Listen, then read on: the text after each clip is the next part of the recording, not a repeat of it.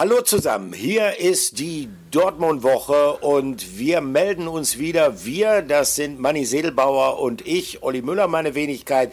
Wir melden uns wieder aus dem, ja, winterlich kalten Deutschland. Äh, Manni, ähm, ich habe noch relativ schöne Erinnerung an unsere Aufnahme vor einer Woche. Da waren wir im deutlich wärmeren Andalusien. Ich habe mich ja noch sehr lobend über die schöne Aussicht von deinem Zimmerbalkon im Hotel Senator geäußert als wir da das Trainingslager von Borussia Dortmund verfolgt haben mit Sonne ist es nichts. Äh, wir nehmen auf am Montagvormittag. Ich schaue aus meinem Bürofenster und es schneit. Jetzt weiß ich, dass der Winter durchaus für den einen oder anderen, wahrscheinlich auch für den durchaus ein oder anderen Hörer der Dortmund-Woche durchaus seine Reize haben mag. Das Winterwetter mit dem Schnee. Allerdings im Ruhrgebiet ist das immer so eine Sache. Das sorgt A für Verkehrschaos und B, das sieht auch nicht schön aus, äh, dieser Schneematz dann auf den Straßen. Ich weiß nicht, Manni, ähm, hallo erstmal, guten Morgen, Entschuldigung. Einen wunderschönen guten Morgen. Und du hast natürlich recht, in Marbella war das zumindest wettertechnisch schon ja. etwas anderes. Also auch wenn ich hier in Köln aus dem Fenster gucke, schneit es, was ja hier auch nicht so oft Nein. vorkommen soll. Ähm, ja, von daher sehnen wir uns so ein bisschen den, den Marbella-Temperaturen äh, entgegen, beziehungsweise den so ein bisschen ja. hinterher. Aber ja, was das ist so. Äh, trotzdem nochmal, weil wir letzte Woche, da waren wir ja quasi sofort drin im Thema. Wir hatten so, so viele Themen an dem Tag, an dem wir da aufgezeichnet haben. Da gab es ja auch noch dann die Ankündigung äh, des Rückzugs von Hans-Joachim Watzke. Was da so ein bisschen, denke ich, zu kurz gekommen sind, das sind auch so die Rückmeldungen, die ich bekommen habe. Ähm, der neue Mann, der soll sich erstmal richtig vorstellen, äh, hat's da geheißen. äh, also äh, Winterwetter, Schnee, gut für Skifahrer. Manni, dein Name Sedelbauer, äh, der lässt jetzt nicht unbedingt äh, auf eine Herkunft aus zum Beispiel dem Ruhrgebiet schließen. Kann das sein, ähm, da kommt der alte Detektiv in mir durch, dass du eher so äh, aus süddeutschen Gefilden stammst, äh, womöglich auch ein Wintersportler bist, ein aktiver? Ja, Olli, dein Gefühl für Namenskunde täuscht dich da überhaupt nicht. Du hast natürlich absolut recht. Nicht nur mein Name, sondern äh, natürlich auch ich. Äh, wir kommen äh, aus Süddeutschland, aus der Münchner Ecke. Und na klar, wenn du dort aufwächst, äh, auf die Welt kommst, dann ähm, bist du zwangsläufig mit Wintersport auch in Kontakt. Und natürlich bin ich da von klein auf auch auf den Skiern gestanden, äh, Schlittschuhlaufen, immer draußen im Winter im Schnee getobt, was ja mittlerweile auch so ein bisschen weniger geworden ist äh, in den letzten Jahren. Ähm, aber klar, da bin ich auf jeden Fall bewandert. Mhm. Ähm, Münchner Ecke aufgewachsen, zur Schule gegangen, dort auch studiert und dann auch während meines Studiums ähm, das erste Mal ja, mit, mit Sportjournalismus in Berührung gekommen. Ja. Hab äh, dort angefangen bei einer Lokalzeitung äh, zu schreiben, hauptsächlich natürlich im Sportbereich und habe dann sozusagen ähm, neben des Studiums mir ein bisschen was dazu verdienen können, äh, was natürlich auch ein schöner Nebeneffekt des Ganzen war. Und dann hatte ich verschiedene Stationen, habe äh, verschiedene Praktika absolviert, äh, auch hauptsächlich in der Sportbranche, war bei Spox, kennen wahrscheinlich auch die meisten von euch da draußen, war kurz bei Sky und ja. dann auch vor, ja, mittlerweile fünf, sechs Jahren auch als Praktikant schon bei Sport 1, ähm, habe dort sozusagen auch schon meine Anfänge gemacht, habe den Sender kennengelernt und dort auch ein paar Leute, die auch heute noch bei Sport 1 tätig sind und bin dann auch über eine Station beim Radio nach Berlin gegangen, also dann weg sozusagen aus der geliebten Heimat, war dort dann bei Bild und bin jetzt sozusagen über den Umweg Köln wieder bei Sport 1 gelandet. Und da freue ich mich natürlich sehr, dass ich wieder seit 1. Dezember Teil des Teams bin und natürlich auch mit dir, lieber Olli, die Dortmund-Woche jetzt machen zu können. Und du hast das Feedback angesprochen und da möchte ich mich natürlich auch bei euch draußen mal bedanken. Also wir haben, oder ich zumindest habe wahnsinnig positives Feedback von euch bekommen. Ihr seid natürlich auch einfach wahnsinnig froh, dass es wieder weitergeht hier mit diesem Podcast, mit der Podcast, äh, mit dem Podcast Folgen. Und ähm, ja, möchte euch auch einfach nochmal dazu auffordern, dass ihr natürlich immer Kritik, Ideen immer hier bringen könnt, uns über die sozialen Netzwerke, auch dir, Olli, ja, äh, schreiben und kontaktieren könnt. Ja, Ja, genau. Und ihr könnt natürlich hier diesen Podcast auch immer, ja, auch so ein Stück weit mitgestalten. Und dazu seid ihr herzlich Absolut. auch eingeladen. Absolut, ähm, denn dafür machen wir das, wir machen das für euch und äh, für uns ist es natürlich auch immer ganz wichtig, ähm, ja, zuhören, mitzubekommen, äh, was treibt euch um, äh, welche Überlegungen stellt ihr in Bezug auf Borussia Dortmund an ähm, und natürlich auch, wenn es mal Kritik gibt, äh, lasst es uns wissen, stellt uns Fragen, löchert uns mit Fragen und Manni und ich werden alles geben, um sie dann ähm, so gut wie möglich zu beantworten. Yes. Äh, kommen wir mal auf den BVB zu sprechen. Gott sei Dank. Ähm, der Ball rollt wieder, die Fußball-Bundesliga hat wieder losgelegt. Äh, es ist ja noch nicht äh, der Auftakt in die Rückrunde gewesen, aber der erste Spieltag ist bereits Geschichte, der erste Spieltag im Kalenderjahr 2024. Und äh, da hat's ja, wir hatten vor einer Woche darüber berichtet, beim BVB äh, durchaus Erwartungen gegeben an diesen ersten Spieltag und generell an den Restart in diesem Kalenderjahr.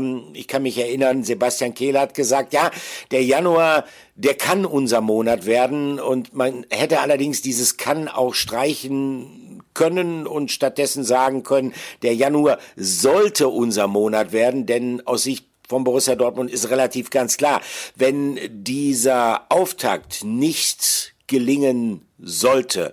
Und der erste Schritt zu dem Auftakt, wenn man so will, der ist ja schon gemacht worden aufgrund dieses 3 zu 0 Sieges in Darmstadt. Ähm, wenn das in die Hose gegangen wäre, dann hätte man diese Aufbruchstimmung, die man versucht hat zu erzeugen in Mabea im Wintertrainingslager, ja gleich wieder in die Tonne treten können.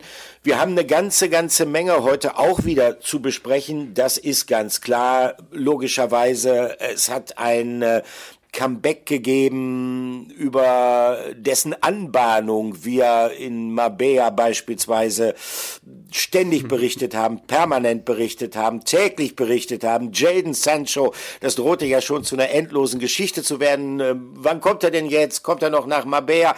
Das hat logischerweise, wie wir jetzt alle wissen, nicht geklappt. Er ist dann in Dortmund aufgeschlagen. Am vergangenen Mittwoch, relativ spät abends, kam dann tatsächlich ein Flieger, in dem er drin gesessen hat. Naja, und dann hat er natürlich schon von der Bank kommt sein Comeback gegeben am Böllenfalltor.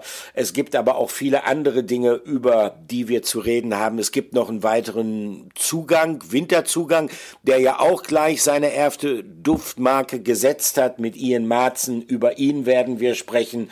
Ähm, wir haben Interviews. Wir schauen mal so ein bisschen darauf, ist jetzt alles gut aufgrund dieses 3 zu 0 Sieges oder ist da noch Luft nach oben und, und, und, und. Aber wir fangen zunächst mal an. Hinten raus habe ich natürlich auch noch einen kleinen Flashback vorbereitet. Wir fangen zunächst mal an mit dem Blick auf den mit Spannung erwarteten ersten Auftritt von Borussia Dortmund im äh, einem Pflichtspiel im Kalenderjahr 2024. Und Manni hatte das Vergnügen im wahrscheinlich ähm, auch sehr, sehr kalten Darmstadt äh, dem Ganzen beizuwohnen. Das kannst du laut sagen, Olli. Es war wahnsinnig kalt. Äh, ich weiß, ich bin mit dem Auto angekommen im Vergleich zu vielen anderen äh, Journalistenkollegen, die mit dem Zug ankamen. Und ich bin nur aus dem Auto gestiegen, hatte da noch über zwei Stunden eine schöne Sitzheizung im Auto an, bin dann ausgestiegen in Darmstadt und habe mich dann zuerst mal dazu entschlossen, meine Funktionswäsche drunter zu ziehen. Ganz also das wichtig. War auch absolut ähm, äh, der, der richtige Schritt für mich. Es war kalt am Böllenfalltor. Ja. Oben auch auf der Medientribüne ähm, ist immer der Wind ähm, reingepfeift, hat der Wind reingepfeift und das war schon ziemlich frisch und deshalb gibt's von mir jetzt auch noch einen kleinen Service-Tipp, was mir immer wahnsinnig hilft bei so Wärmesohlen. Olli, kennst du Wärmesohlen?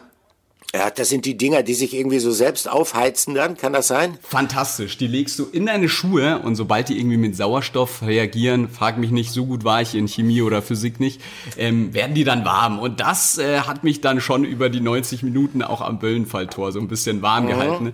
Also das nur äh, am Rande als Empfehlung für euch da draußen, ne? wenn es euch mal äh, etwas friert, unbedingt Wärmesohlen anziehen.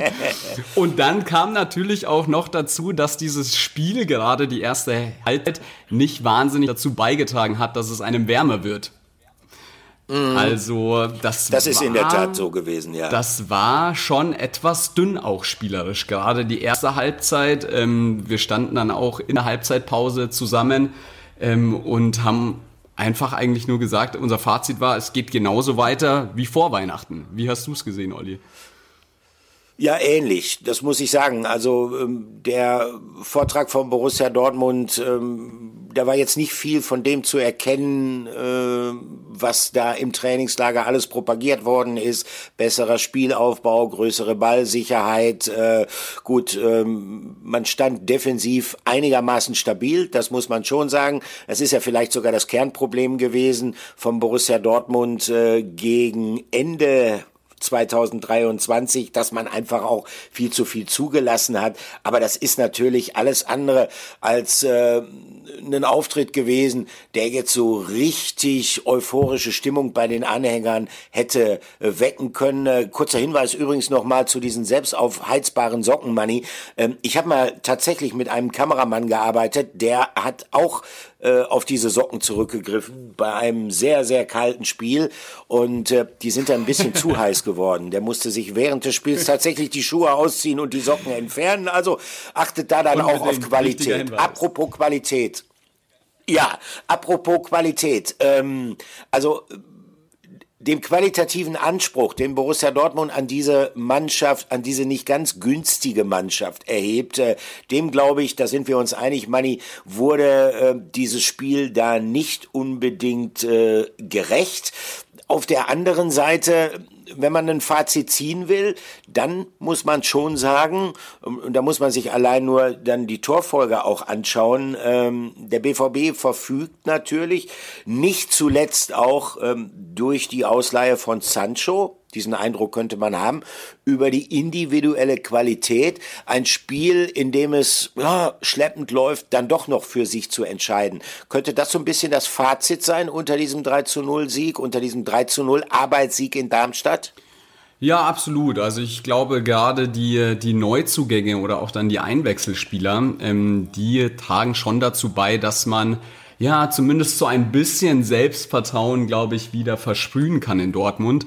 Aber klar, unterm Strich steht einfach ein 3 zu 0 Erfolg. Man robbt sich aus BVB-Sicht etwas näher an die Champions League Plätze wieder ran, äh, vor allem weil Stuttgart und Leipzig ja auch Punkte gelassen haben. Also da beträgt der Abstand ja. jetzt nur noch drei Punkte und das ist, glaube ich, auch genau das, was sie einfach sehen wollten im ersten Spiel. Das Wichtigste war, unabhängig davon, dass es spielerisch nicht äh, höchste Güteklasse war, dass einfach die drei Punkte äh, mit nach Dortmund genommen werden können. Und äh, ja, das war erfolgreich und wie schon angesprochen, die Neuzugänge. Also ähm, Ian Marzen, Jaden Sancho, der dann eingewechselt wurde, auch Mokoko, der nach Verletzungspause wieder eingewechselt wurde.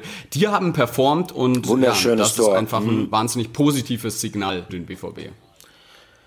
Definitiv. Über allem steht natürlich diese Erleichterung, ähm, dass der Auftakt ergebnistechnisch gelungen ist, der Auftakt in das neue Jahr. Überhaupt keine Frage. Das ist unterm Strich absolut das Wichtigste. Hatten es ja eben schon gesagt.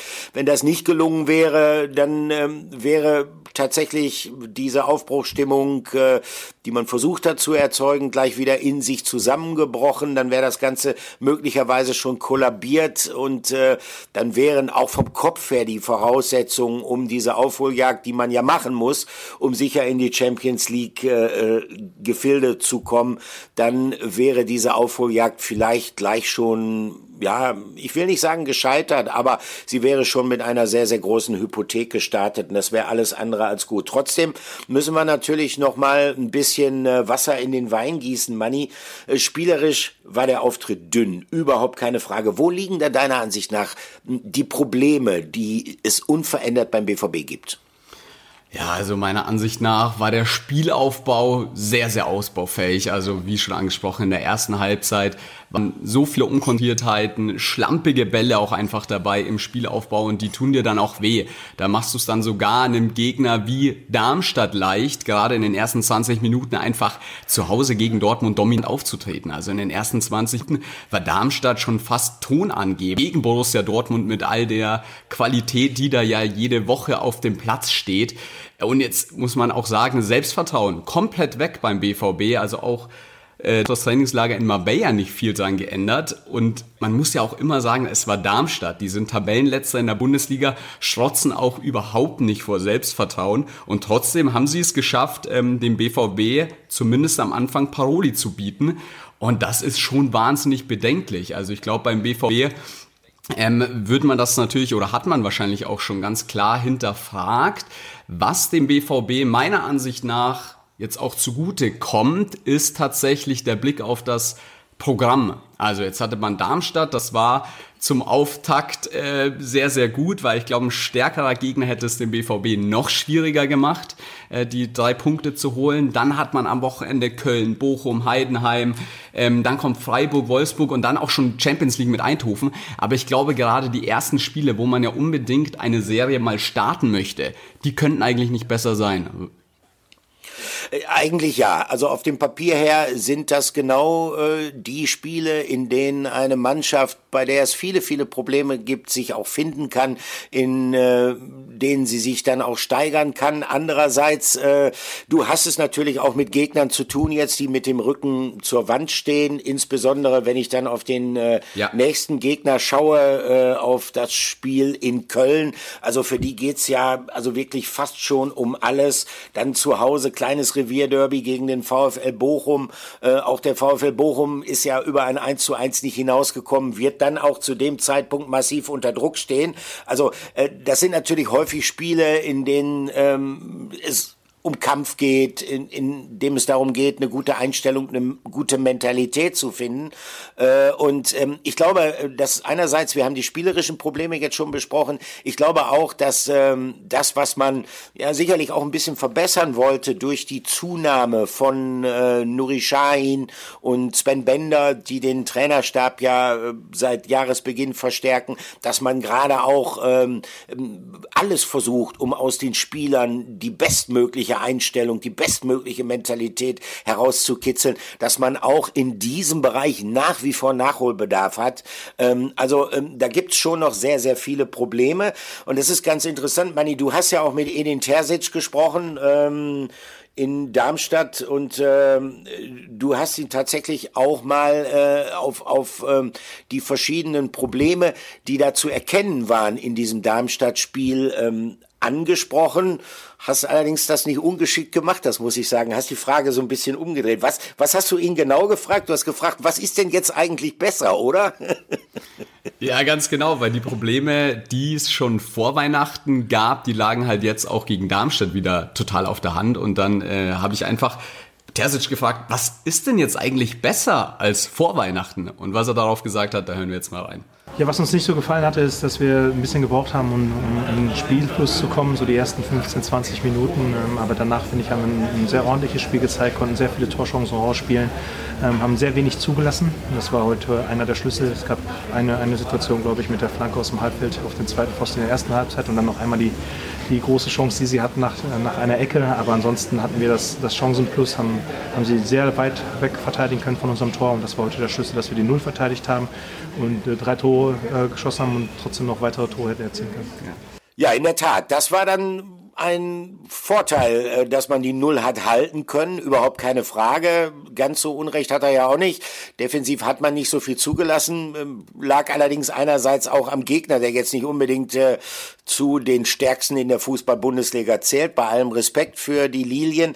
Und andererseits, äh, Manni, es lag aber auch mal wieder am Torwart. Also äh, ich möchte mir keine Tabelle ausmalen äh, für Borussia Dortmund in dieser Saison ohne Gregor Kobel. Nein, auf keinen Fall. Also diese Parade, ich glaube, kurz nach der 60. Minute war es als er da mit diesem Fußreflex noch den Ball gegen Pfeiffer abwehrt. Also das war wieder mal sensationell und das beim Stand von 1-0 erst. Also wenn es da 30 Minuten vor Schluss äh, 1-1 steht in Darmstadt am Böllenfall Tor.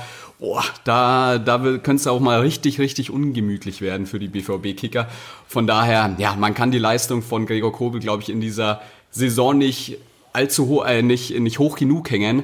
Der ist wirklich, ja. Ähm, ja, eigentlich kann man das jetzt schon sagen, mit der beste oder der beste Dortmunder bis hierhin. Absolut, das muss man deutlich sagen. Äh, nochmal, defensiv äh, Gregor Kobel sicherlich dann der Rückhalt, auf den man sich auch 2024 verlassen kann.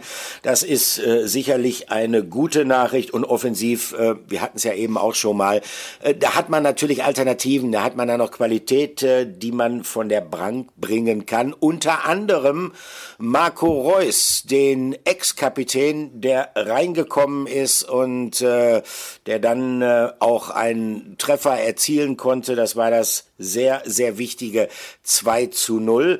Und äh, mit Marco Reusmanni hast du dich nach dem Schlusspfiff unterhalten und wir hören mal rein, was er so sagt. Hier kommt unser Interview der Woche.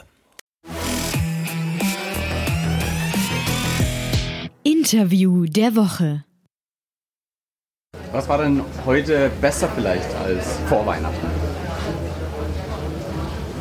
Ähm, ja, am Ende natürlich das Ergebnis. Äh, das ist ähm, natürlich für uns ähm, sehr, sehr wichtig. Ähm, und zweitens, dass wir schon alle gemeinsam eine, eine gemeinsame Idee auf den Platz ähm, bringen wollten.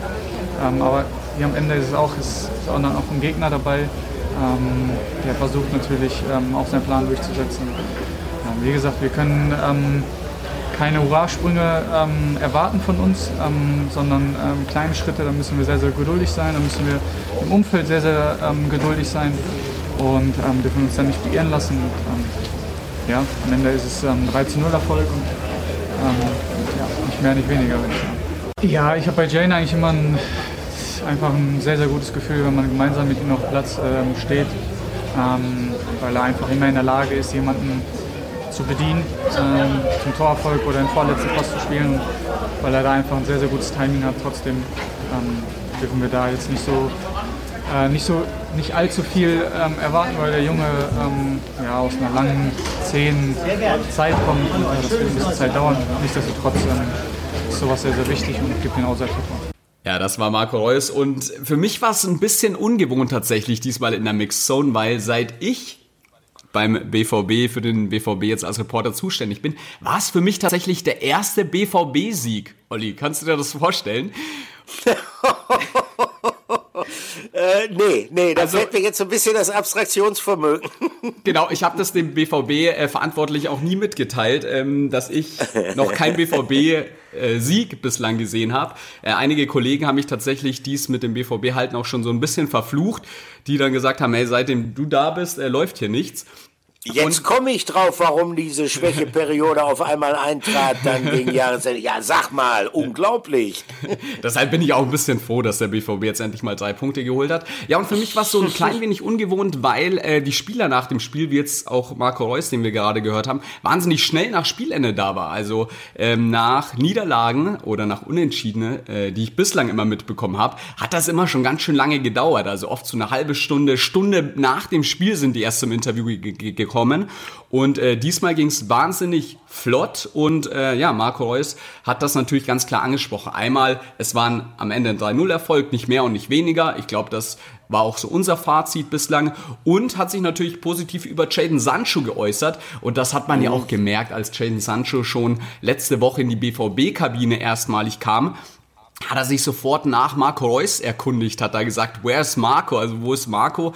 Und ich finde, dass die sich wahnsinnig gut verstehen, nicht nur abseits des Platzes, sondern auch auf dem Platz. Das war ja. sehr, sehr gut gesehen und das hat Marco Reus natürlich auch äh, angesprochen und hat Sancho dementsprechend auch hochgelobt.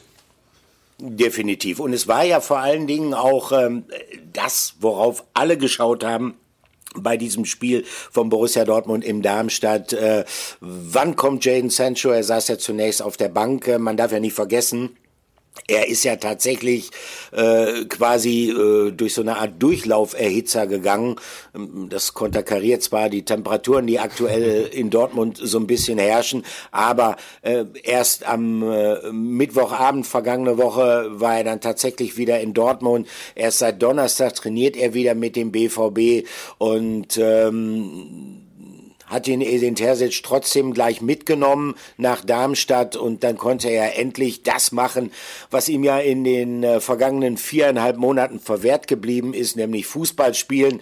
Und dann kam es halt tatsächlich dann zu dieser 55. Spielminute. Er wurde eingewechselt zusammen mit äh, seinem, in Anführungsstrichen, Freund, mit Marco Reus.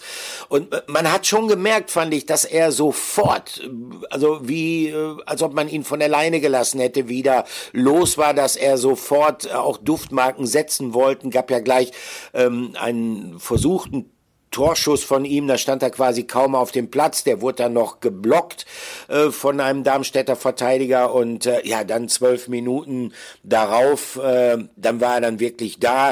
Äh, schön übrigens äh, vorbereitet, äh, diese ganze Aktion durch Donny Malen, genau mit dem richtigen Timing ja. schickt er Sancho dann mit, mit dem Pass in den Strafraum. Und, und, und das war wirklich sehr, sehr schön dann zu beobachten, was macht Sancho dann, also wie er den Ball dann mitnimmt, also er ist schon im Vollsprint mit so einer fließenden Bewegung, dann legt er das Ding scharf nach innen und Reus, der musste ja wirklich nur noch ins, ins leere Tor einschieben und ähm, das war dann ja auch das 2 zu 0 und das war letztendlich in einem Spiel, wo man nie so hundertprozentig weiß, der BVB alles andere als stabil, ähm, wo man nie so hundertprozentig weiß, äh, kann das eventuell sogar noch kippen. Insofern für mich das entscheidende Tor, dieses 2 zu 0. Und vor allen Dingen auch, wenn man diese Aktionen gesehen hat ähm, von Jaden Sancho, äh, das sind äh, diese Aktionen, für die Borussia Dortmund ihn zurückgeholt hat. Also, wenn man das mal ähm, uns nochmal vergegenwärtigen. Ähm, da kommt die Schnelligkeit von ihm zum Ausdruck, ähm, da kommt äh, dieser Instinkt, genau zu wissen, wann muss ich starten zum Ausdruck. Und dann kommt äh, noch etwas zum Ausdruck, nämlich äh, ja seine gute Technik, also diese fließende Bewegung äh, und gleichzeitig dann noch die Übersicht zu haben, im rechtzeitigen Moment dann in die Mitte zu spielen ich glaube, und das ist meine These, zu der ich mich jetzt vielleicht etwas jetzt äh, versteife, es gibt viele, pass auf, es gibt viele gute, talentierte offensive Außenspieler, Flügelstürmer im Kader von Borussia Dortmund oder Spieler, die diese Positionen spielen können. Du hast beispielsweise einen Gio Reyna, du hast einen Jamie Bino Gittens, der auch eine ähm, sehr, sehr schöne Aktion ja, hatte, jetzt in Darmstadt, wie er das 1 zu 0 für Julian Brandt vorbereitet. Da hat er tatsächlich dann auch mal die Übersicht bewiesen in der Situation. Aber das ist so ein bisschen sein Problem ab und zu, dass er dann ja, den Kopf nicht richtig hebt und dann ähm, den Zeitpunkt manchmal verpasst. Äh, ähm, entweder den Pass zu spielen oder aber äh, nochmal zu verzögern. Und äh, Jaden Sancho verkörpert äh, all diese Tugenden in sich. Also das heißt, der ist schnell, der ist trickreich, der hat eine gute Technik und verfügt aber auch über, über diesen Instinkt, im richtigen Augenblick das Richtige zu machen. Und wenn man, man kann ja noch Karim Adeyemi nennen beispielsweise oder auch äh, Julian Duranville, der zurzeit verletzt ist, die sind auch alle schnell, haben auch mehr oder weniger alle eine gute Technik und ähm, haben aber das Problem, mit ihrer Übersicht in bestimmten Situationen.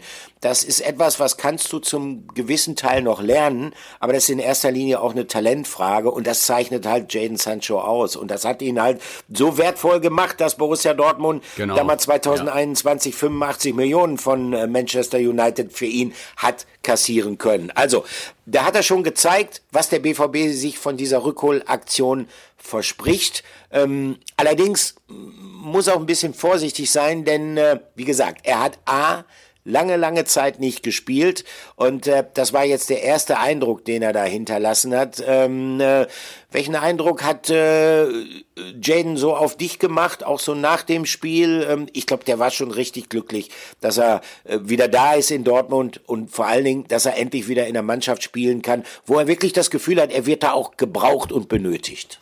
Ja, absolut, Olli. Ich glaube, man hat gesehen, wieso Manchester United damals so viel Geld auf den Tisch gelegt hat. Zumindest in Ansätzen konnte man das erkennen. Und er ist einfach ein Spieler, das hat Edin Terzic ja auch ganz richtig vor dem Spiel schon gesagt. Das ist einer der Spieler auf der Welt, wenn er lächelt, dann ja. spielt er besser Fußball. Und das hat man gesehen. Also der hatte Spaß und zu den ganzen Offensivaktionen, die er gegen Darmstadt hatte, muss man sagen, ich habe ein bisschen immer äh, ihn dann natürlich ins Visier genommen, genauer. Der hat auch defensiv mitgearbeitet. Also der hat dann auch mal den mhm. Sprint nach hinten angesetzt Und so kannte ich Jaden Sancho bislang äh, auf jeden Fall noch nicht. Also der hatte Bock, der hat einfach auf den BVB wieder ganz, ganz große Lust. Und wenn der auf dem Platz steht, dann hat er in der Regel auch Lust, dann lächelt er, dann kommt von ihm oder dann kommt bei ihm die Spielfreude auch zurück. Ähm, und das hat man gesehen, auch wenn es nur in Anführungszeichen diese 30, 35 Minuten waren. Aber er hat für mich auch einen wahnsinnig frischen Eindruck gemacht. Das hat Sebastian Kehl und auch Edin Terzic vor dem Spiel auch schon gesagt, dass er ähm, überraschenderweise, wie ich ja auch finde, ähm, in guter Form ist. Also ich habe ja. das ja, oder wir haben das ja, glaube ich, auch letzte Woche schon angesprochen im Podcast, dass wir da schon unsere Zweifel haben und ich fand, die waren auch gerechtfertigt. Jetzt muss man mal gucken, wie ist es, wenn er mal eine ganze Halbzeit spielt, wenn er ein ganzes Spiel auf dem Platz steht. Aber unterm Strich kann man, glaube ich, sagen, Jaden Sancho überraschend gut. Definitiv. Ich glaube auch, ähm, es ist schon erkennbar geworden in diesen ersten Tagen, in denen Jaden Sancho jetzt wieder beim BVB ist, ähm, wie die Borussen versuchen wollen, ihn wieder in die Spur zu kriegen. In erster Linie Psychologie. Also ähm, ja. für mich eine sehr aufschlussreiche Szene war, als er am vergangenen Donnerstag, da hat er ja gerade den Medizincheck erfolgreich hinter sich gebracht, dann endlich am BVB Trainingsgelände in Brakel auftauchte, äh, wie ihn Edin Terzic da empfangen hatte. Terzic schaute aus dem Fenster der Sportgeschäftsstelle, sah Sancho und dann rief er ihm zu, auf Englisch natürlich, äh, ah, da bist du ja endlich und äh, was los? Hattest du keine Lust auf das Trainingslager? Genau, weil die Dortmunder ja. ja gehofft hatten, dass wie wir auch ihn schon in Mabea hätten begrüßen können. Und ähm, da hat er wirklich übers ganze Gesicht gegrinst, Jaden Sancho. Ähm, denn ich meine, eins ist ganz klar, äh, nach diesen ja fast schon traumatisch verlaufenden, für ihn traumatisch schlecht verlaufenden zweieinhalb Jahren bei, bei Manchester United, äh, da ist Selbstvertrauen verloren gegangen, überhaupt keine Frage. Und dieses Selbstvertrauen wollen ihm die Dortmunder so schnell wie möglich zurückgeben. Äh, ich habe so ein bisschen überlegt, äh, man kann es fast schon, das hört sich jetzt sehr blumig an, äh, man kann schon fast so sagen, sie versuchen ihn so ein bisschen mit Liebe zu Absolut. fluten, damit es ihm wieder besser geht. Ne? Und, und, und damit er das vergisst, was hinter ihm liegt, ja, oder? Ich glaube, dass er ein wahnsinnig sensibler Mensch und äh, auch Fußballer natürlich ist. Man darf nicht vergessen, der ist ja auch erst 23, also der ist jetzt auch noch nicht wahnsinnig alt und hat jetzt schon eine so turbulente Zeit erlebt. Ja, und bei Manchester United, du hast es angesprochen, zweieinhalb harte Jahre gehabt, in den letzten vier Monaten kein einziges Pflichtspiel gemacht und hat sich ja auch ziemlich ja. verkracht.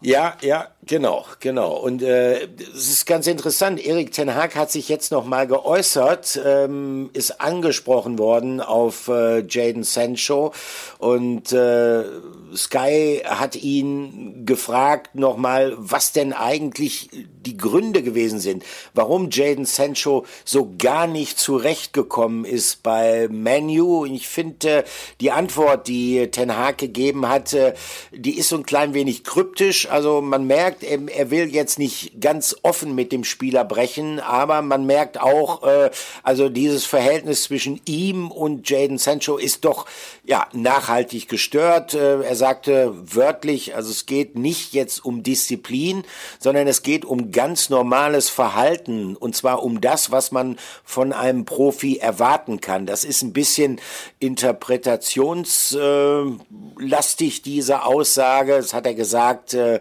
beim Spiel äh, von äh, Manchester United gegen Tottenham in der Pressekonferenz.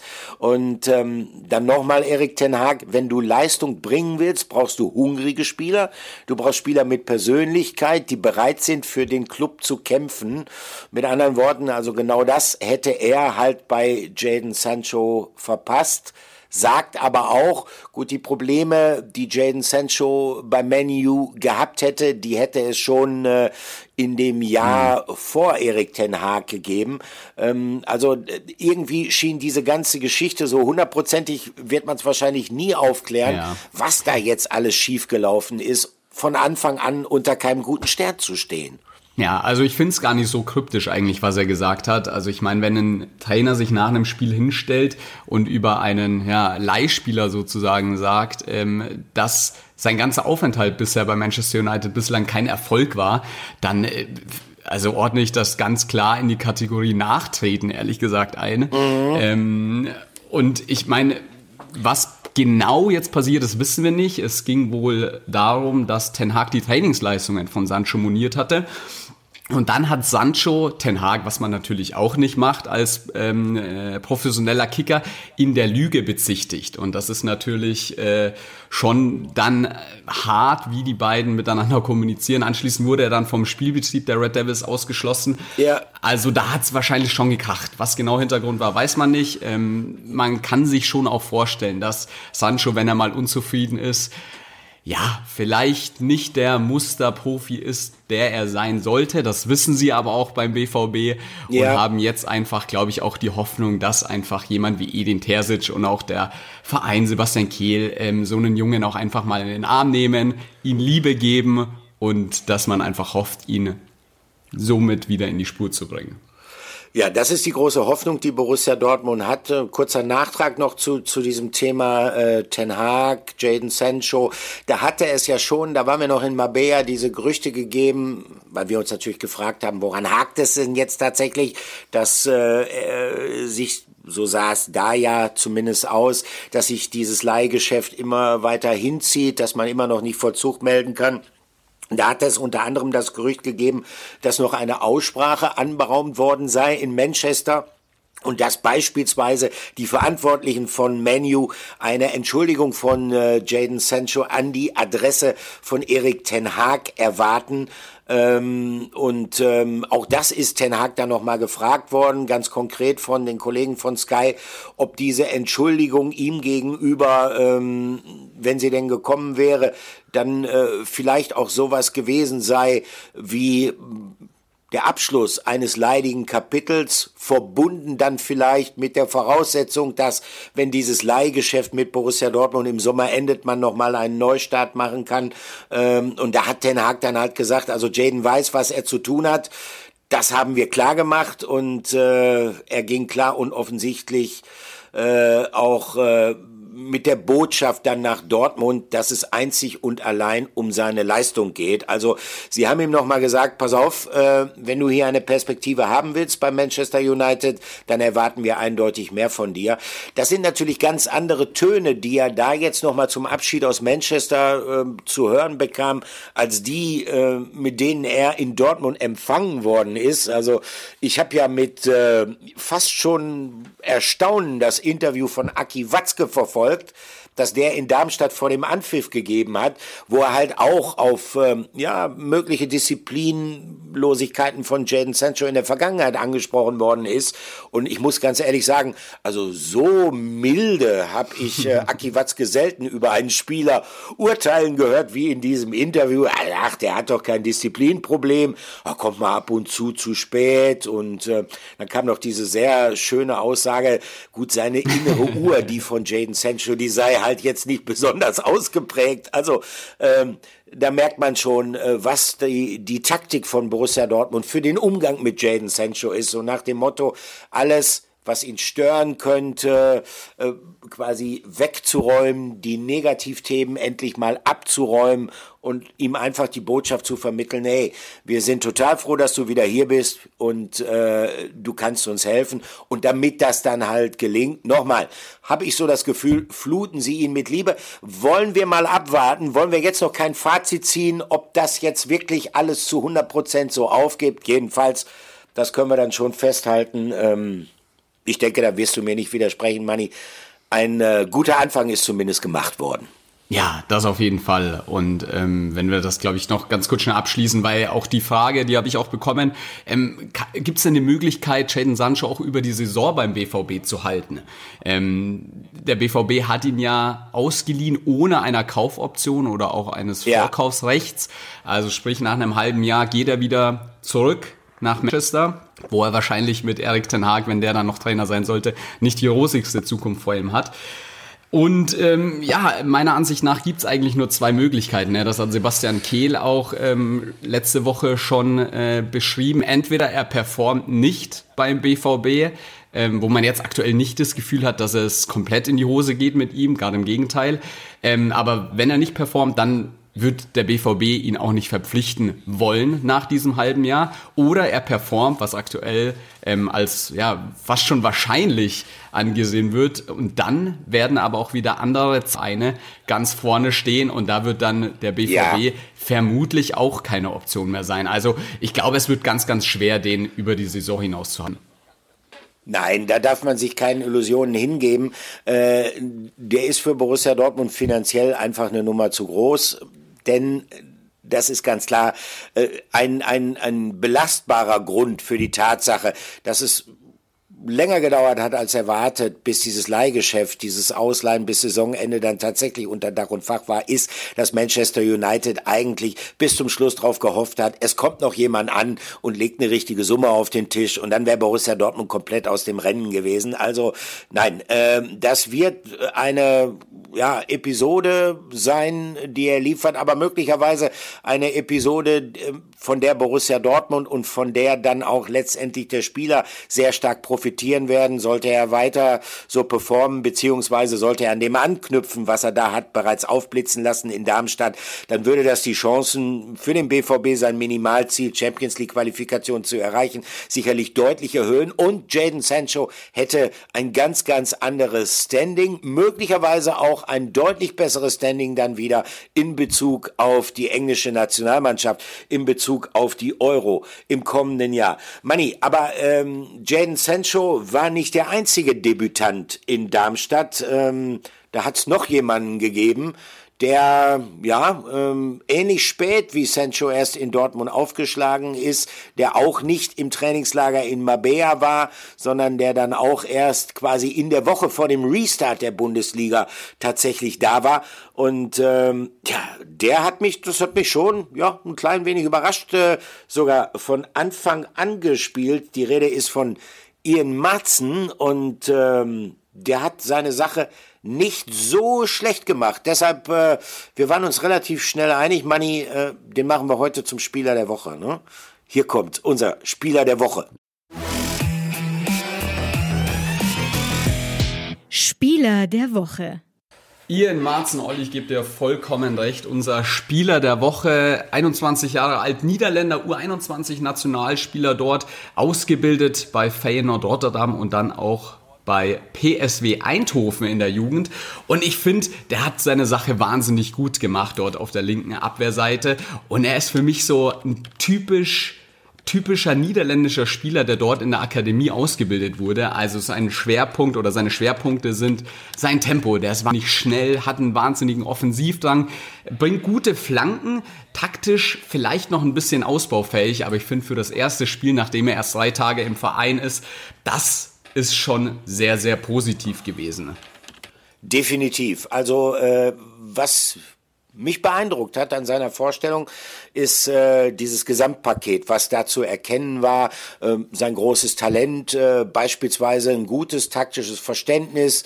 Äh, ihm ist es, oh, wie gesagt, wir müssen das immer wieder relativieren, es war jetzt Darmstadt 98, ihm ist es relativ gut gelungen, seine äh, linke Seite diesbezüglich auch abzudichten. Und vor allen Dingen dann auch, was er nach vorne gemacht hat, denn äh, Ian Marzen ist jemand, der finde ich, nicht nur, also diesen Eindruck hat er da zumindest bei mir hinterlassen, der jetzt nicht nur äh, die linke Seite rauf und runter läuft äh, und dann gelegentlich den Ball in, irgendwie in den Strafraum reinlöffelt, sondern der ähm, verschiedene Varianten anzubieten hat in der Offensive. Er kann ins Dribbling gehen, hat ein gutes Verständnis, wenn es darum geht, Doppelpass zu spielen mit den zentralen Mittelfeldspielern und äh, ist gleichzeitig aber auch jemand, der sich auf äh, relativ engem Raum, also wenn mehrere Defensivspieler auf ihn zukommen, ihn in die Mange nehmen oder beispielsweise im Spielaufbau, wenn dann die Offensivspieler auf ihn draufgehen, versuchen ihn zu pressen, der dann Lösungen findet, also überaus talentiert.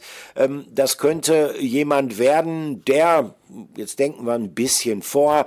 Er ist ja derzeit beim, beim Afrika Cup, äh, Rami Benzebaini. Es könnte jemand werden, der natürlich auch dann für den BVB eine gute Rolle auf der linken Seite spielen kann, äh, wenn er mehr Konkurrenz hat als jetzt aktuell. Das Einzige, was ich manchmal nicht verstehe, aber gut, äh, das ist halt der FC Chelsea. Wenn ich mir so seine Vita angucke, er ist tatsächlich 2019 äh, schon zu den Londonern gekommen, hat dann die erste Saison dort noch in der U23 gespielt, ähm, hat äh, schon auch einige Profi-Einsätze in der Premier League gehabt, aber ist dann schon nach einem Jahr das erste Mal verliehen worden zu Charlton Athletic, dann äh, 2021 das zweite Jahr auch wieder verliehen worden, Coventry City und dann in der vergangenen Saison dann auch nochmal an den FC Burnley. Jetzt ist er bei Borussia Dortmund gelandet. Also äh, das ist schon irre, finde ich, was speziell machen ja mehrere englische Vereine, großer Kader und gerade die jungen Spieler werden dann verliehen. Aber wenn du halt äh, quasi mehr bei anderen Vereinen spielst als in dem Verein, bei dem du eigentlich unter Vertrag stehst äh, und dann immer wieder jedes Jahr aufs Neue, jedes Jahr aufs Neue eine neue Station, äh, dann dem hinzufügst. Äh, also äh, ich glaube, das ist nicht einfach äh, für, für diese jungen Spieler, dann äh, trotzdem zurechtzufinden, weil sie müssen sich ja immer wieder neu resetten, immer wieder auf eine neue Herausforderung und Aufgabe einstellen. Ne? Total, das geht ihm äh, oder das ähm, kommt ihm jetzt vielleicht beim BVB entgegen, weil er das kennt, sich immer möglichst schnell in einem neuen Umfeld zurechtzufinden. Ja, guter Punkt. Das ja. hat man, glaube ich, auch gesehen, ne, dass er da ein bisschen Erfahrung hat. Für aber junge Spieler ist dieses Prinzip, was Chelsea da verfolgt, natürlich auch wahnsinnig gefährlich. Ne? Es ist so ein bisschen Trial and Error, also so Versuch und Irrtum, entweder es klappt oder halt dann nicht. Der Verein hat ähm, relativ ein relativ geringes Risiko, sage ich mal, aber für so einen Spieler, der gerade noch in seiner Entwicklung ist, der spielen muss, ja. ist sowas natürlich wahnsinnig gefährlich, so jemanden zu verheizen. Und wenn man jetzt bei Chelsea mal in den Kader guckt, die haben insgesamt neun Spieler verliehen. Also da, finden sich auch äh, ältere Spieler wieder wie Lukaku oder auch Kepa, äh, Louis Hall, der aktuell bei Newcastle ähm, ja auch sehr, sehr ordentlich performt. Hakim Ziyech, da sind jetzt auch ein paar ältere dabei, aber die fahren das halt nach dem Motto, okay, entweder, also wir holen erstmal einen Spieler und dann gucken wir, wenn er performt, bleibt er und wenn nicht, verleihen wir ihn einfach weiter. Und dass das immer eine Umstellung ist, das ist ja ganz klar. Du hast die Vereine von Marzen angesprochen. Also da war in der Saison 2021 mit Charlton Athletic ein Drittligist, englischer Drittligist dabei und in den letzten zwei Saisons hat er auch nur in Anführungszeichen Championship gespielt. Ja. Also zweite Liga. Äh, diese Saison jetzt zwölf Kurzeinsätze als Joker bei Chelsea. Also der hat auf ja, diesen ja hohen Niveau noch nie gespielt. Und dafür dann so eine Leistung jetzt von Anfang an zu zeigen wie in Darmstadt, da muss man, glaube ich, schon auch den Hut vornehmen. Ja, definitiv. Also wie gesagt, er hat äh, gerade mal äh, zwölf Einsätze, meisten davon Kurzeinsätze für den FC Chelsea tatsächlich absolviert äh, und äh, in, in der Premier League alles in, in dieser Saison. Und das ist natürlich äh, dann schwierig äh, für ihn, äh, wenn man nachdem er ja im Sommer nach der letzten Ausleihe von Burnley dann zurückgekehrt ist äh, äh, an die Stamford Bridge, äh, wo er auch nach Gesprächen offenbar mit äh, Maurizio äh, Pochettino davon ausgegangen ist, dass er es jetzt endlich geschafft hat, dass jetzt seine Zeit kommt, um sich bei Chelsea zu beweisen, dass das Experiment dann nach einem halben Jahr schon wieder abgebrochen wird. Aber wie gesagt, ähm, er hat äh, dadurch vielleicht vielen seiner Altersgenossen auch in Sachen Erfahrung einiges voraus und ähm, wer weiß, ob äh, diese gute Vorstellung, die er da in Darmstadt abgeliefert hat, möglich gewesen wäre, wenn er es nicht gewohnt wäre, sich schnell in einer neuen Umgebung wieder zurechtzufinden. Warten wir es mal ab, was die Zukunft für ihn bringen wird. Das ist sicherlich eine sehr, sehr spannende Personalie. Ähm, es gibt aber auch noch mehr spannende Themen um Borussia Dortmund. Und es gibt ein Thema, ähm, das ist so ein ja, ich will nicht sagen untergegangen, aber weil natürlich das Ergebnis und die Bedeutung eines, eines guten, erfolgreichen Startes in dieses Kalenderjahr so ein bisschen über allem stand, weil natürlich viel über Jaden Sancho die Rede gewesen ist vor dem äh, Darmstadt-Spiel und dann erst recht nach seinem Comeback, auch nach dem Darmstadt-Spiel, ist es fast ein bisschen untergegangen. Aber es ist ein Thema, das äh, hat Potenzial, auch beispielsweise in normalen Zeiten, sowas wie ein großer Aufreger zu sein. Und deshalb haben wir gesagt, das ist jetzt unser Aufreger der Woche. Aufreger der Woche. Unser Aufreger der Woche ist die Nichtberücksichtigung von Niklas Süle in der Startelf. Man muss sagen, Mats Hummels ist kurz vor dem Spiel mit einem Infekt krank ausgeschieden. Ähm, Marzen, der gerade seit zwei, drei Tagen im Verein ist, spielt auf der linken Abwehrseite. Wir haben ihn gerade thematisiert, hat das sehr, sehr ordentlich gemacht. Und Trotzdem ist kein Niklas Süle in der Startelf. Edin Terzic vertraut da dann eher noch als den in die Innenverteidigung und das ist natürlich schon ein ganz, ganz deutlicher Fingerzeug in Richtung Niklas Süle und stellt sich natürlich die Frage, wenn er in einem Spiel bei der Personalsituation nicht von Anfang an spielt, hat er da überhaupt noch eine Perspektive in der Rückrunde?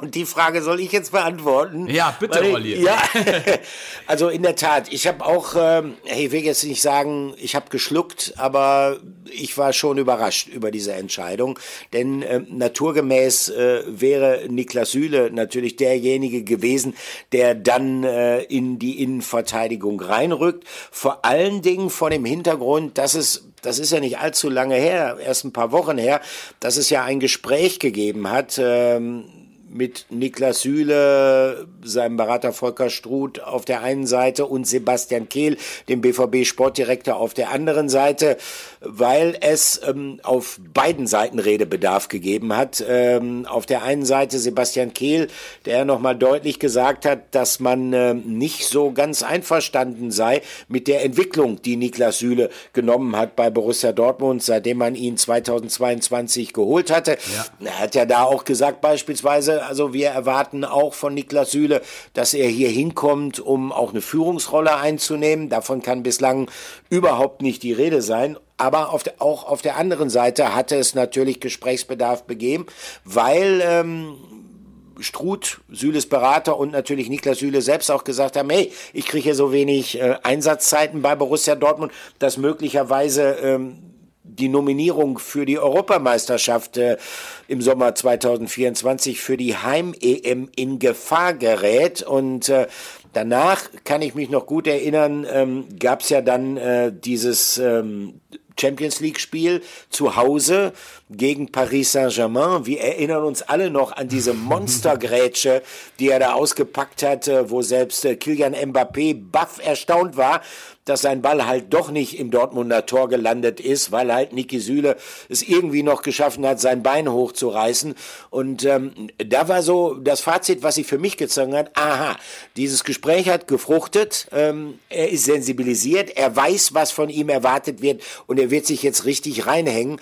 Aber, ähm, Manni, ich gehe mal davon aus, dass die BVB-Verantwortlichen nicht unbedingt den Eindruck gehabt haben, als ob er sich tatsächlich so reinhängt, wie man das von ihm sich erhofft hatte. Denn sonst, also mal ganz ehrlich, sonst hätte er ja gespielt. Ja, absolut. Und ich habe Edin Terzic auch genau das nach dem Spiel natürlich gefragt, weil es einfach ähm, ja von Anfang an klar war, als die Aufstellung rauskam, hat sich jeder gefragt, wieso spielt Niklas Süle nicht? Und ähm, was der Grund dafür war, da hören wir jetzt mal rein, was Edin Terzic nach dem Spiel in Darmstadt dazu gesagt hat. Sehr gerne. Äh, warum hat Süle heute nicht begonnen? Ja, weil Emre heute begonnen hat. Ähm, ich weiß, die die, die, die Reporterfragen drehen sich immer um die Jungs, die da nicht spielen und um Auswechslungen, aber wir sehen halt immer Einwechslungen. Und was wir heute haben wollten von Emre war äh, einmal seine Präsenz, seine, seine Kopfballstärke und sein Tempo. Und da hat man gesehen, wie wichtig das dann heute war, wie unangenehm es dann ist, gegen eine Mannschaft zu spielen, die so physisch starke Spieler vorne hat und viele hohe und lange Bälle spielt. Und äh, da finde ich, hat Emre es heute richtig gut gemacht. Und, und, ja, wir wissen auch, dass Emre uns letztes Jahr auf dieser Position auch häufig äh, dann die Stabilität gegeben hatte, auch letztes Jahr dann im Januar. Und deshalb äh, finde ich, ähm, hat, hat er seine seine Aufstellung und seine, sein Einsatz auf dieser Position heute mehr als gerechtfertigt. Ja, Edin Terzic ist dieser Frage so ein bisschen ausgewichen. Hat dann nur darauf hingewiesen, warum Emil Can gespielt hat und nicht, wieso Niklas Süle nicht gespielt hat. Er hat gesagt, eben Präsenz, Kopfballstärke, Tempo, das hat man sich ähm, oder das wollte man ins Spiel bringen und deshalb hat er auch auf Emil Can gesetzt.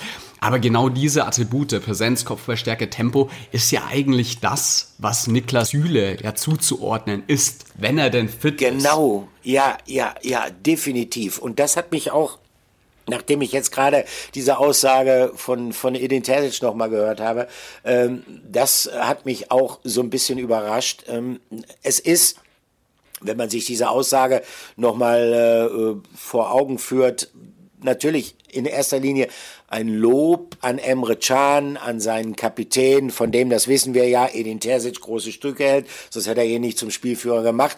Aber es ist gleichzeitig auch äh, ja ein, ein, ein irgendwo leicht vergiftetes Lob, denn es ist eine klare Kritik an Niklas Süle. So nach dem Motto, pass auf, das sind die Attribute, jeder weiß, das sind normalerweise die Attribute, die Niklas Süle auszeichnen.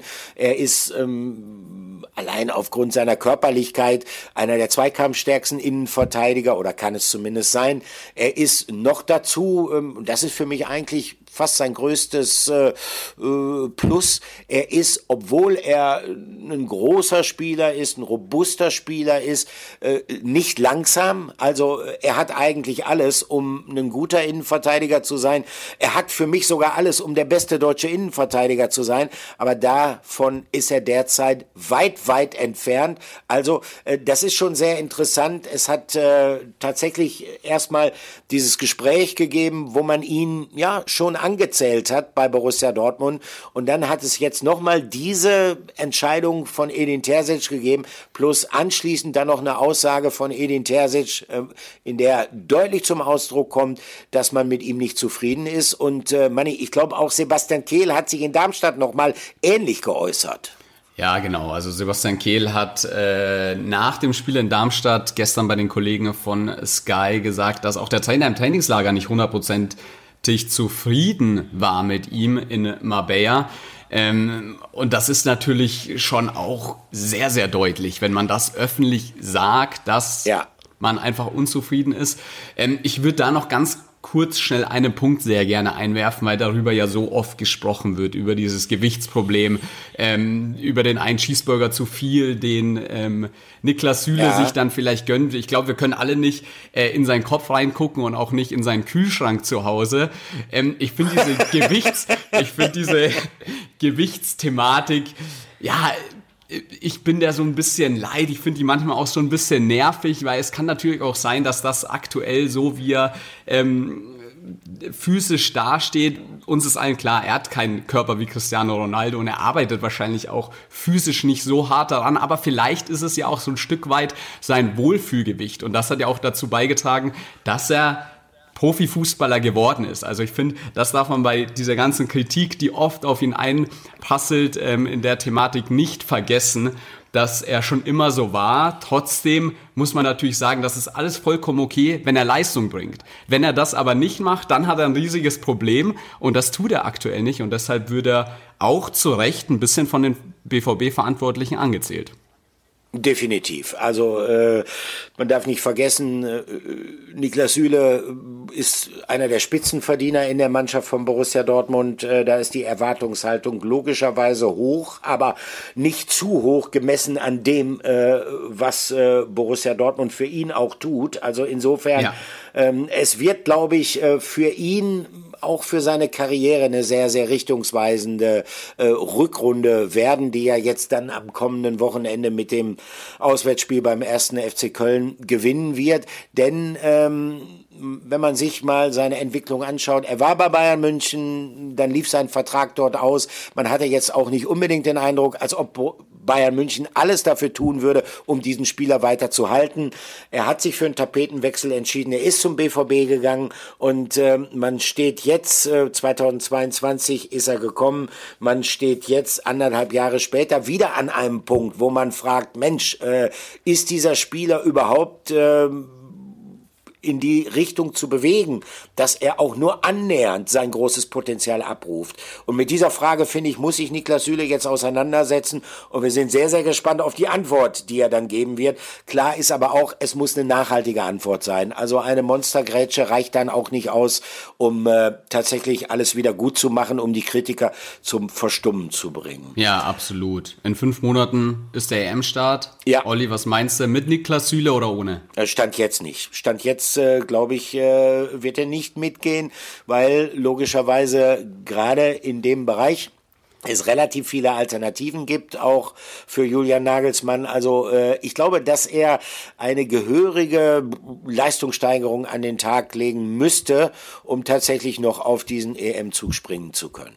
Aber warten Ja. wir's ab. So, das war eine ganze Menge Themen, die wir auch heute wieder hier besprochen haben. Äh, Ich habe trotzdem noch ein bisschen was zum Schluss. Ihr wisst, äh, was das bedeutet. Äh, Wir begeben uns wieder mal auf eine kleine Zeitreise und diesmal ist der Anlass ja durchaus ein erfreulicher. Am vergangenen Freitag hat ein Mann Geburtstag gehabt, der ja ähm, eine große Geschichte mit dem BVB geschrieben hat. Äh, und das ist fast zu schwach ausgedrückt. Äh, die spannende Frage ist halt, äh, ist er möglicherweise sogar der erfolgreichste Trainer in der Vereinshistorie von Borussia Dortmund gewesen? Da gehen die Meinungen so ein bisschen auseinander. Auch Jürgen Klopp war ja man wird sich erinnern, nicht ganz so unerfolgreich unterwegs, aber den größten Titel in der Vereinsgeschichte, den hat ein anderer Trainer gewonnen. Ähm, ihr wisst, von wem die Rede ist, von Ottmar Hitzfeld. Am vergangenen Freitag ist er 75 Jahre alt geworden. Hier kommt unser Flashback der Woche. Flashback der Woche. Ja, Ottmar Hitzfeld ist 75 Jahre alt geworden, hat diesen 75. Geburtstag. Ich hatte kurz Gelegenheit, mit ihm zu sprechen.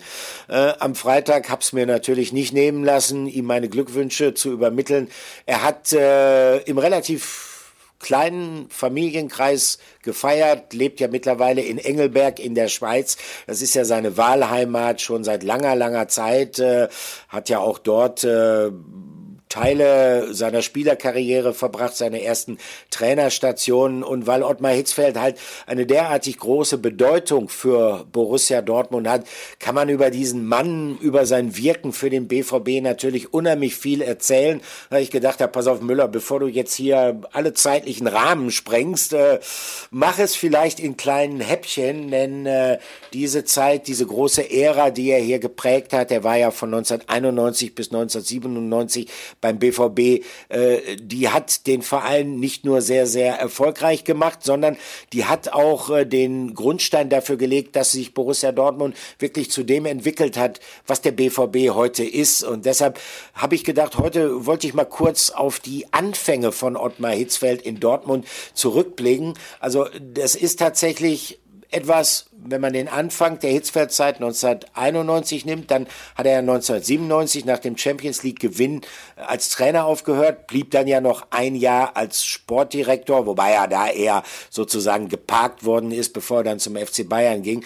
Wenn man die Anfänge und das Ende von Hitzfeld miteinander vergleicht, muss man einfach sagen, der BVB hat sich so stark gewandelt, dass er einfach nicht wieder zu erkennen war. Äh, Zurück zum Anfang. 1991 kam er, der BVB hatte 1989 den DFB-Pokal gewonnen. Äh, trotzdem, äh, es gab so Divergenzen in der Mannschaft. Horst Köppel, der Trainer, ähm, erreichte die Truppe auch nicht mehr so richtig. Es musste also was Neues beginnen. Und ähm, Hitzfeld, den hatte man damals, äh, war Trainer von den Grasshopper Zürich, sicherlich, klar, auch das in Deutschland Insidern bekannt, aber hatte jetzt nicht diesen ganz großen Namen, so dass viele relativ verwundert waren, als er kam. Und als Ottmar Hitzfeld kam, ähm, hat Borussia Dortmund ähm, zum Beispiel, äh, das sind so kleine Dinge am Rande, die nochmal diesen Wandel ähm, quasi verdeutlichen, hat Borussia Dortmund noch nicht mal einen eigenen Trainingsplatz gehabt. Also es wurde im Stadion Rote Erde trainiert, äh, dem alten Stadion, neben dem damals Westfalenstadion, heute Signal Iduna Park. Äh, das war ein städtisches Stadion, äh, der Rasen glich wirklich einem Acker. Ab und zu war der besetzt, beispielsweise der Platz äh, im Stadion Rote Erde, dann musste die Mannschaft ausweichen zahlreichen, äh, unter anderem im, auf eine, das war mehr so eine Art Liegewiese namens Luftbad. Hinter der Südtribüne, gibt es teilweise immer noch, teilweise durch Baumaßnahmen jetzt mittlerweile eingeschränkt worden, ist einem anderen Zweck zugeführt worden, aber auch dann hat man auf dieser Wiese trainiert und da kam es wirklich zu Kuriositäten, dass wenn die Mannschaft rauskam zum Training in der Anfangsphase Ottmar Hitzfeld, als das Luftbad, diese Luftbadwiese besetzt war von Hobbyfußballern. Und ich habe das tatsächlich einmal selber miterlebt. Hitzfeld und die Mannschaft standen da und dann haben diese Hobbykicker gesagt, äh, ja, Moment, Ottmar, noch fünf Minuten, wir sind gerade in der Verlängerung. Und die Mannschaft musste, das kann man sich heute gar nicht mehr vorstellen. Oder beispielsweise ähm, im Winter dann, wenn wir so ein Wetter hatten wie jetzt aktuell, äh, wenn Schneefall äh, dann, also sowohl rote Erde als auch die Luftbadwiese völlig äh, zerstört haben, sodass man darauf nicht mehr arbeiten konnten. Dann mussten die Spieler in ihre Privatautos steigen und dann sind die durch Dortmund gefahren, um sich irgendeine Bezirkssportanlage in einem Vorort zu suchen, auf der man dann trainieren konnte. Also es hat sich relativ viel getan. Ähm, Hitzfeld kam und in, in seiner ersten Saison lief es gleich sofort relativ gut. Er hat ein paar neue taktische Ideen mitgebracht. Es wurde erstmals eigentlich in der Geschichte von Borussia Dortmund mit dem gespielt, was man heutzutage Pressing nennt. Damals nannte man das noch Vorchecking. Die Mannschaft war relativ erfolgreich und äh, ging dann tatsächlich am letzten Spieltag noch mit einer Titelchance in diesen letzten Spieltag. Es war vielleicht sogar der spannendste letzte Spieltag, was den Meisterschaftskampf anging, in der Geschichte der Fußball-Bundesliga. Also die Situation war folgendermaßen. Es gab äh, drei Mannschaften am letzten Spieltag die noch Chancen auf die Meisterschaft hatten. Einmal der BVB, allerdings die schlechtesten von allen dreien als Tabellendritter. Punktgleich war Borussia Dortmund mit dem Tabellenzweiten, dem VfB Stuttgart. Und der große Favorit war Eintracht Frankfurt und Eintracht Frankfurt äh, spielte auswärts bei Hansa Rostock. Den hätte ein Punkt gereicht, um den Titel einzufahren. Und dann passierte das Unglaubliche, war ein absolutes Herzschlagfinale. Eintracht Frankfurt verlor bei Hansa Rostock und der BVB führte lange, lange Zeit beim MSV Duisburg äh, sah aus wie der sichere Meister. Auf den Tribünen des Wedau-Stadions wurde schon gefeiert. Es wäre eine unglaubliche Sensation geworden, wenn Borussia Dortmund es tatsächlich geschafft hätte. Und vier Minuten von dem Ende kommt dann äh, die Kunde aus Leverkusen, wo der VfB Stuttgart spielte, Guido Buchwald mit dem Treffer für den VfB Stuttgart in Leverkusen 1 zu 0 der Endstand für die Stuttgarter. Die waren punktgleich mit Borussia Dortmund, hatten das bessere Torverhältnis. Der VfB Stuttgart wurde Meister, Borussia Dortmund wurde Vizemeister, aber trotzdem hat das eine Art Euphorie in Dortmund ausgelöst. Also diese Vizemeisterschaft wurde nach einer kurzen Phase des Wundenleckens tatsächlich fast schon gefeiert wie ein Titel. Die Mannschaft ist zurückgekehrt von Duisburg nach Dortmund über die B1 quer durchs Ruhrgebiet, wurde empfangen von den Fans auf dem Friedensplatz vor dem Rathaus. Also man feierte, als ob man tatsächlich deutscher Meister geworden wäre wäre. Und der Einzige, der sich hartnäckig geweigert hat mitzufeiern, war tatsächlich Ottmar Hitzfeld, der gesagt hat, nee, nee, nee, nee, wir haben nichts erreicht, es wäre mehr möglich gewesen. Es sei der Tiefpunkt in seiner Trainerkarriere gewesen, hat er tatsächlich gesagt. Und das hat damals keiner verstanden, weil ähm, es herrschte so ein bisschen diese Mentalität, ähm, ja, Hauptsache dabei gewesen zu sein. Hauptsache, wir haben es spannend gemacht beim BVB, weil man halt so lange vorher nicht mehr Meister geworden ist. Und Ottmar Hitzfeld hat es tatsächlich geschafft, und das äh, war dann zu erkennen in den Folgejahren, tatsächlich geschafft, ähm, ein neues Selbstverständnis hereinzubringen. Das ist so ein bisschen an dieses Mir San Mir der Bayern erinnert, sich nie zufrieden zu geben, sondern immer weiterzumachen. Und tatsächlich hat Hitzfeld, der war sowas wie der Motor dafür, dass es viele Veränderungen gibt, die dann ja tatsächlich auch 1995 dann äh, zu der ersten Meisterschaft nach damals 32 Jahren geführt hatte. Tatsächlich hat Hitzfeld dafür gesorgt, dass aus Borussia Dortmund ein anderer Verein wurde. Und ähm, darüber, wie er das geschafft hat, äh, reden wir dann weiter in der nächsten Woche. Weil es ist so viel und der Mann hat mich sehr ja. geprägt. Ich habe auch persönlich ein sehr gutes Verhältnis zu ihm. Äh, äh, ich habe, du merkst es, Manni, ich habe ein bisschen was loszuwerden. ich merke schon, da hast du nicht nur eine oder zwei Anekdoten, sondern unzählige und äh, ich glaube, da können wir das ganze Jahr 2024 theoretisch füllen ähm, und sind deshalb auch sehr gespannt, was du dann nächste Woche ja mitbringst. Äh, alles Gute natürlich auch nachträglich noch von mir zum 75. Ähm, und jetzt müssen wir noch ganz kurz schnell zu einem ja, traurigen Ereignis ja. der letzten Woche kommen. Nur drei Jahre älter als äh, Ottmar Hitzfeld geworden ist, wurde nämlich der Kaiser.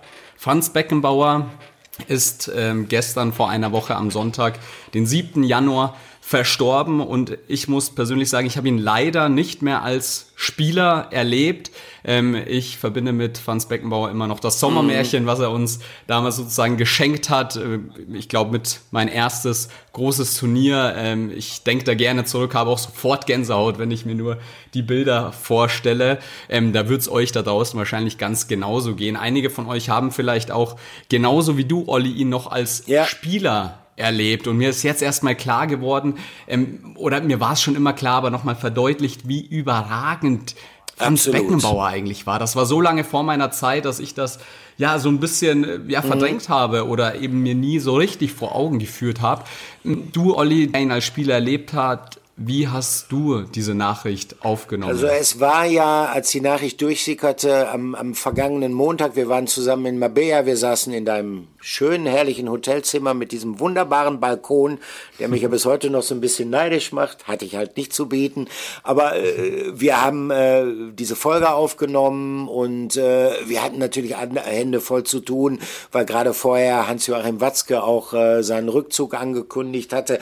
Das hat bei mir so ein paar Tage gebraucht bis ich das dann tatsächlich realisiert habe, Franz Beckenbauer.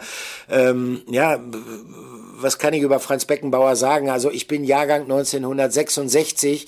Ich habe ihn als Spieler erlebt. Äh, ähm, es hat in der vergangenen Woche eine Aussage gegeben von Christian Streich, dem Freiburger Trainer, als er auch gefragt hat, äh, was für Erinnerungen er mit Franz Beckenbauer verbindet. Und er hat dann damals halt erzählt, wie er beispielsweise, ähm, Christian Streich ist ein Jahr älter als ich, wie er beispielsweise damals die WM 1974 verfolgt hat vor dem Fernseher und wie er dann anschließend, äh, wenn die Spiele dann beendet waren, sofort rausging und diese Spiele dann halt zusammen mit seinen Freunden nachgespielt hat und sie dann auch kommentiert hat. Und da, da bin ich also wirklich fast wie vom Blitzschlag getroffen worden, weil das sind exakt meine Erinnerungen an meine Kindheit in Bezug auf Franz Beckenbauer. Das war bei mir ganz genauso.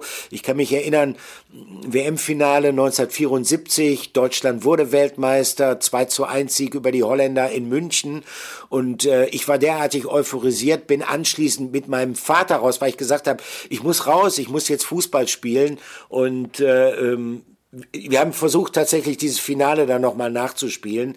Ich hatte ein T-Shirt mit dem Konterfei von Franz Beckenbauer vorne drauf. Äh, ja, ja, er war mein großer, großer Held. Viele, viele Jahre später habe ich ihn dann mal kennengelernt und äh, das ist tatsächlich dann auch so etwas, äh, das fühlt sich unwirklich an. Wenn du dann persönlich auch mit dem Mann sprichst, der für dich also ein Idol war und, und, und lange Zeit also wie so eine Art unerreichbares Idol, also so nach dem Motto wie fast aus einer anderen Welt. Wenn du den dann persönlich kennenlernst, äh, übrigens das, was fast alle gesagt haben in der vergangenen Woche, ein, ein ganz, ganz angenehmer, zurückgenommener, sehr, sehr freundlicher Mensch. Äh, so habe ich ihn kennengelernt und so werde ich ihn auch in Erinnerung behalten. Ähm, ich habe ein, eine Sache, die auch noch einen Aspekt von Franz Beckenbauer unterstreitet, hat auch was mit dem Sommermärchen 2006 zu tun, aber auf eine sehr angenehme, humorvolle Art. Ähm, als äh, Deutschland sich damals beworben hat für die Ausrichtung dieser Weltmeisterschaft, äh, den Zuschlag äh, hat äh, der DFB bekommen am 6. Juli 2000. Da fiel ja die Entscheidung, dass die WM 2006 nach Deutschland gegeben wird. Und in den Jahren und in den Monaten zuvor hat Franz Beckenbauer unfassbar viel getan, um die Werbetrommel für Deutschland zu rühren. Ich kann mich noch erinnern, es hat eine Inspektionsreise gegeben. Da hat der DFB sozusagen FIFA-Delegierte aus aller Herren Länder eingeladen, nach Deutschland zu kommen, um äh, sich mal persönlich die Stadien, in denen dann die WM gespielt werden sollte, in Augenschein zu nehmen. Und als diese Delegation dann nach Dortmund gekommen ist, das muss Frühsommer 2000 gewesen sein, als sie nach Dortmund gekommen ist, war ich mit dabei.